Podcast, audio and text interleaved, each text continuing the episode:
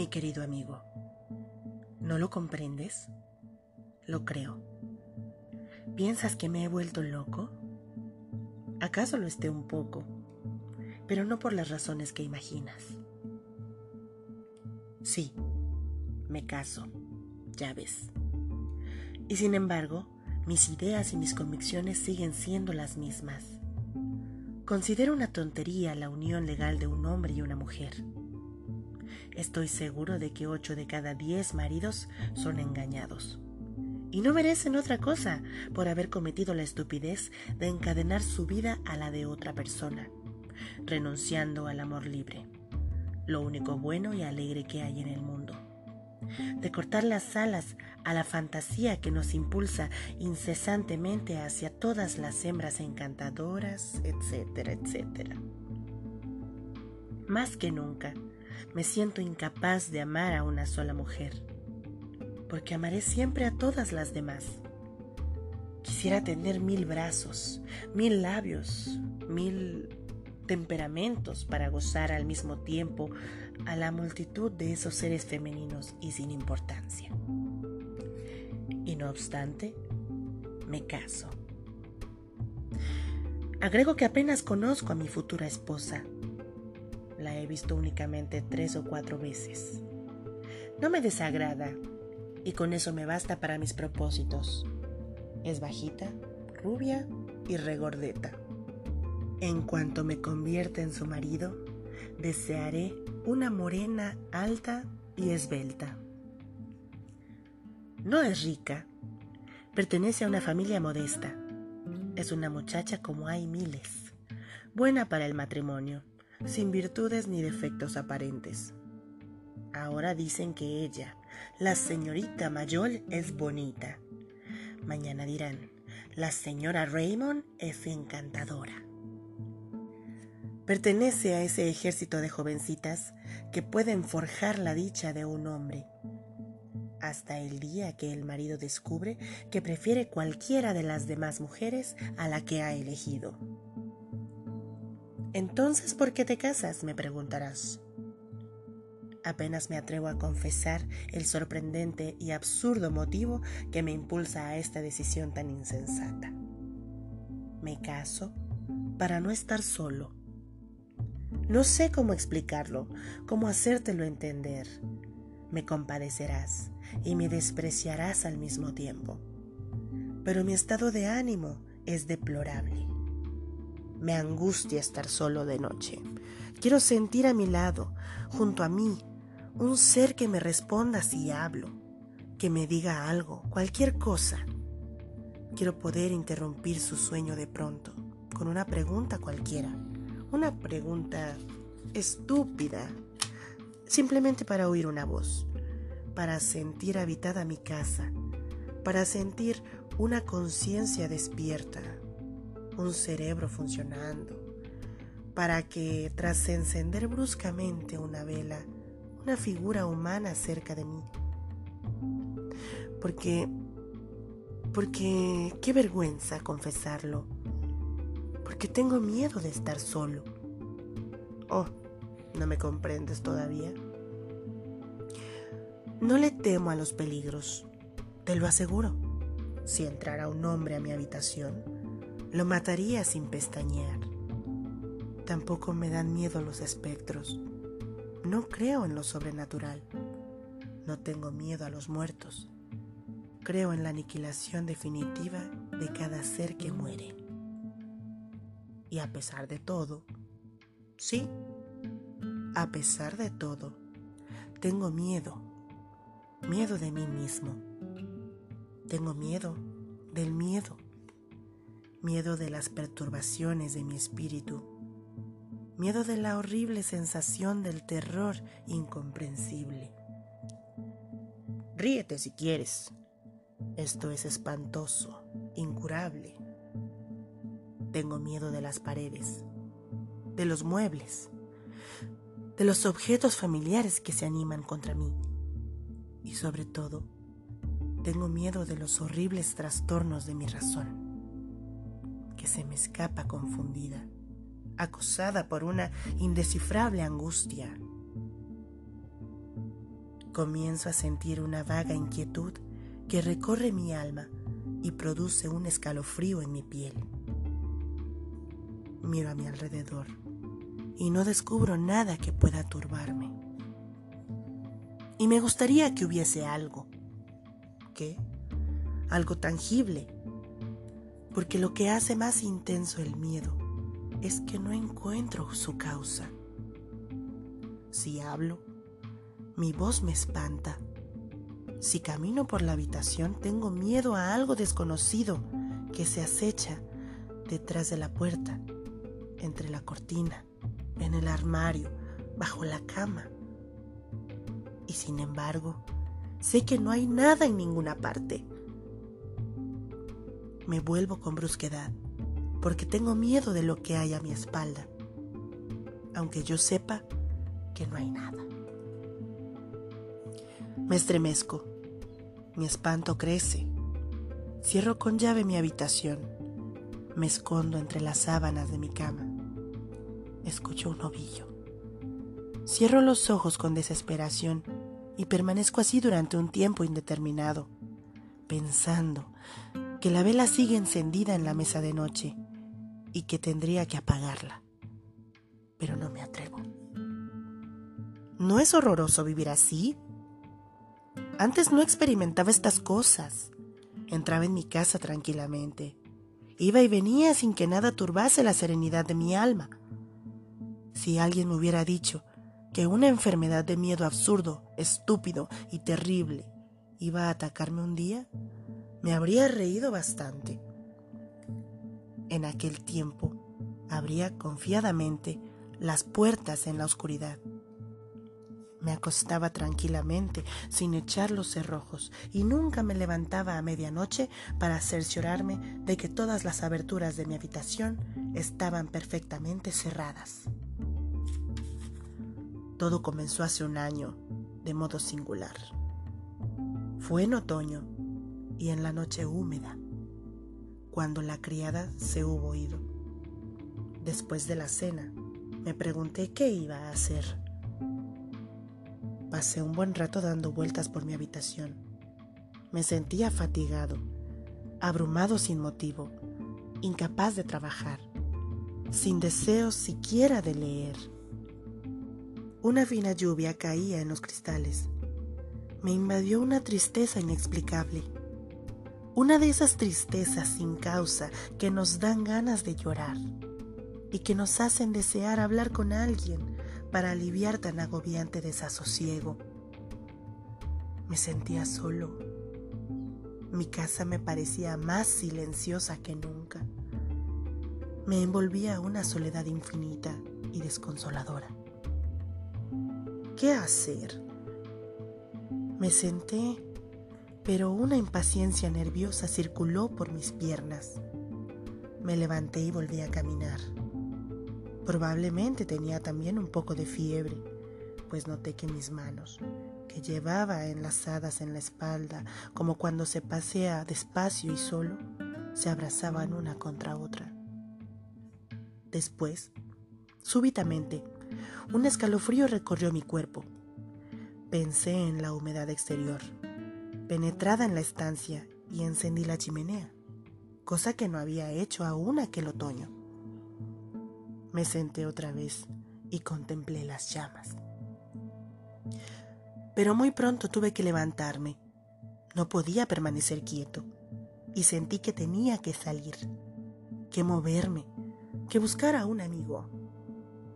Fui a casa de tres camaradas. No encontré a ninguno. Después me dirigí al bulevar, ansioso de encontrar una cara conocida. Todo estaba triste. Las aceras mojadas relucían. Una tibieza de lluvia. Una de esas tibiezas que producen bruscos estremecimientos. Una tibieza pesada.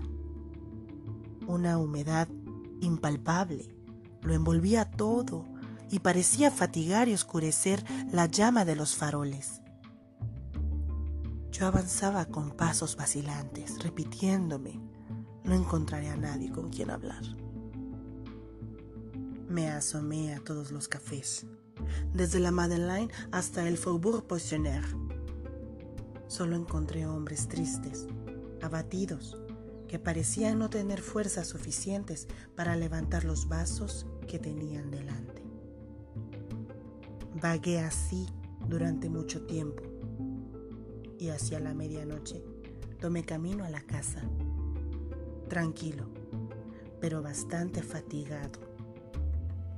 El portero, que se acuesta antes de las once, me abrió enseguida, contra su costumbre, y pensé, sin duda, acaba de abrir la puerta a otro inquilino.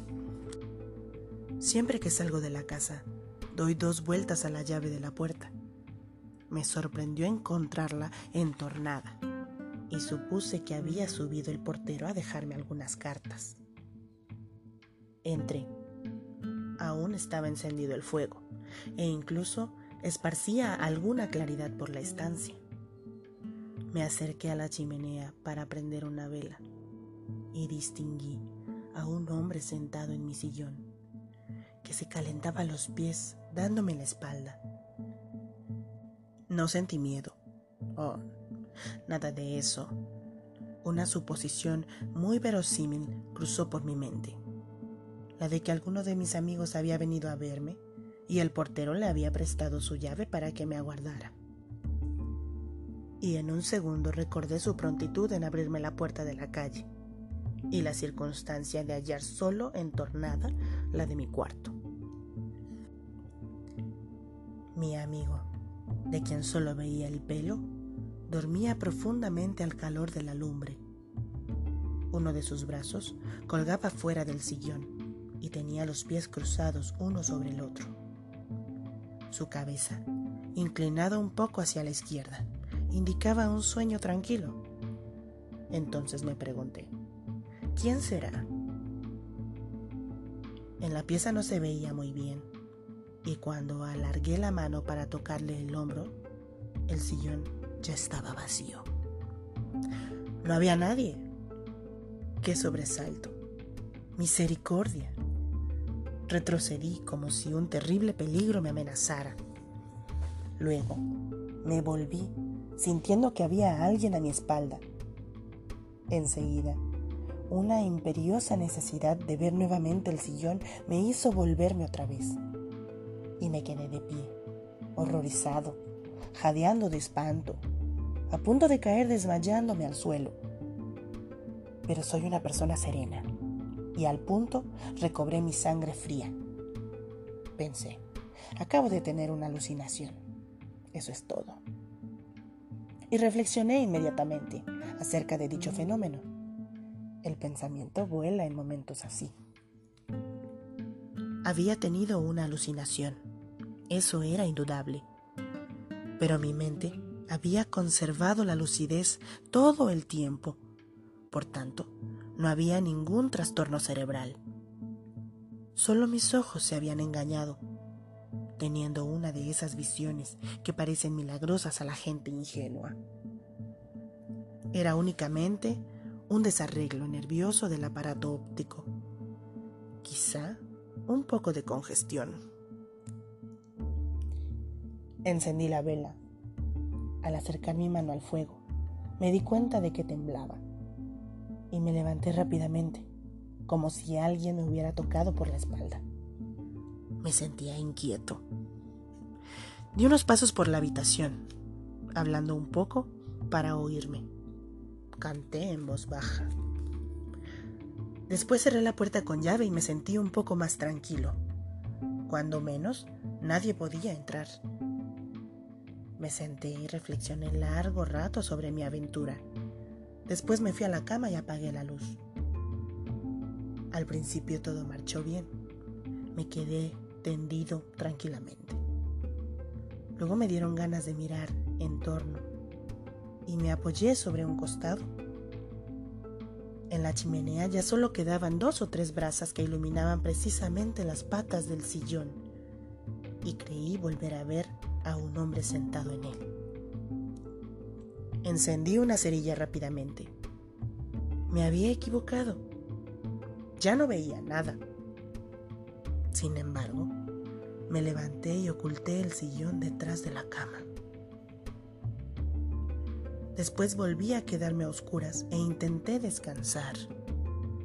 Acababa de dormirme cuando vi en sueños, pero tan claramente como en realidad, al hombre sentado frente al fuego. Me desperté lleno de angustia y tras encender la luz me quedé sentado en la cama sin atreverme a cerrar los ojos. Sin embargo, dos veces me venció el sueño, a mi pesar. Dos veces volví a ver al hombre. Creí que me volvía loco. Al amanecer, la luz me tranquilizó y dormí sosegadamente hasta el mediodía. Todo había concluido. Había tenido fiebre, una pesadilla, quién sabe. Tal vez estuve algo enfermo. Al despertar, me sentí bastante atontado. Ese día lo pasé alegremente. Comí en un restaurante, fui a un espectáculo y después me puse en camino para regresar. Pero al acercarme a mi casa, me asaltó una extraña inquietud. Tuve miedo de volver a verlo, no porque tuviera miedo de él o de su presencia, en la cual no creía, sino miedo de un nuevo trastorno de mis ojos, de la alucinación, miedo al pánico sin motivo Durante más de una hora deambulé de un lado para otro por la acera hasta que, juzgando imbécil mi temor, entré a la casa. Estaba tan sofocado que no podía subir la escalera. Permanecí más de diez minutos en el descansillo y luego, súbitamente, tuve un impulso de valor y abrí la puerta.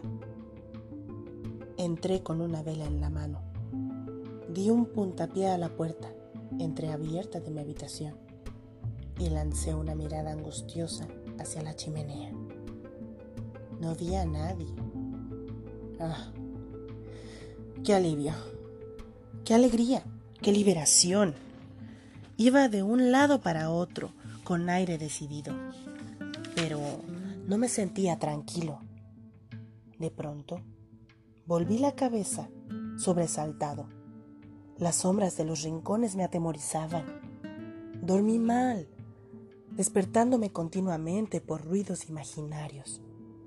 Pero no lo vi, no apareció. Se había acabado. Desde aquel día me da miedo estar solo, de noche.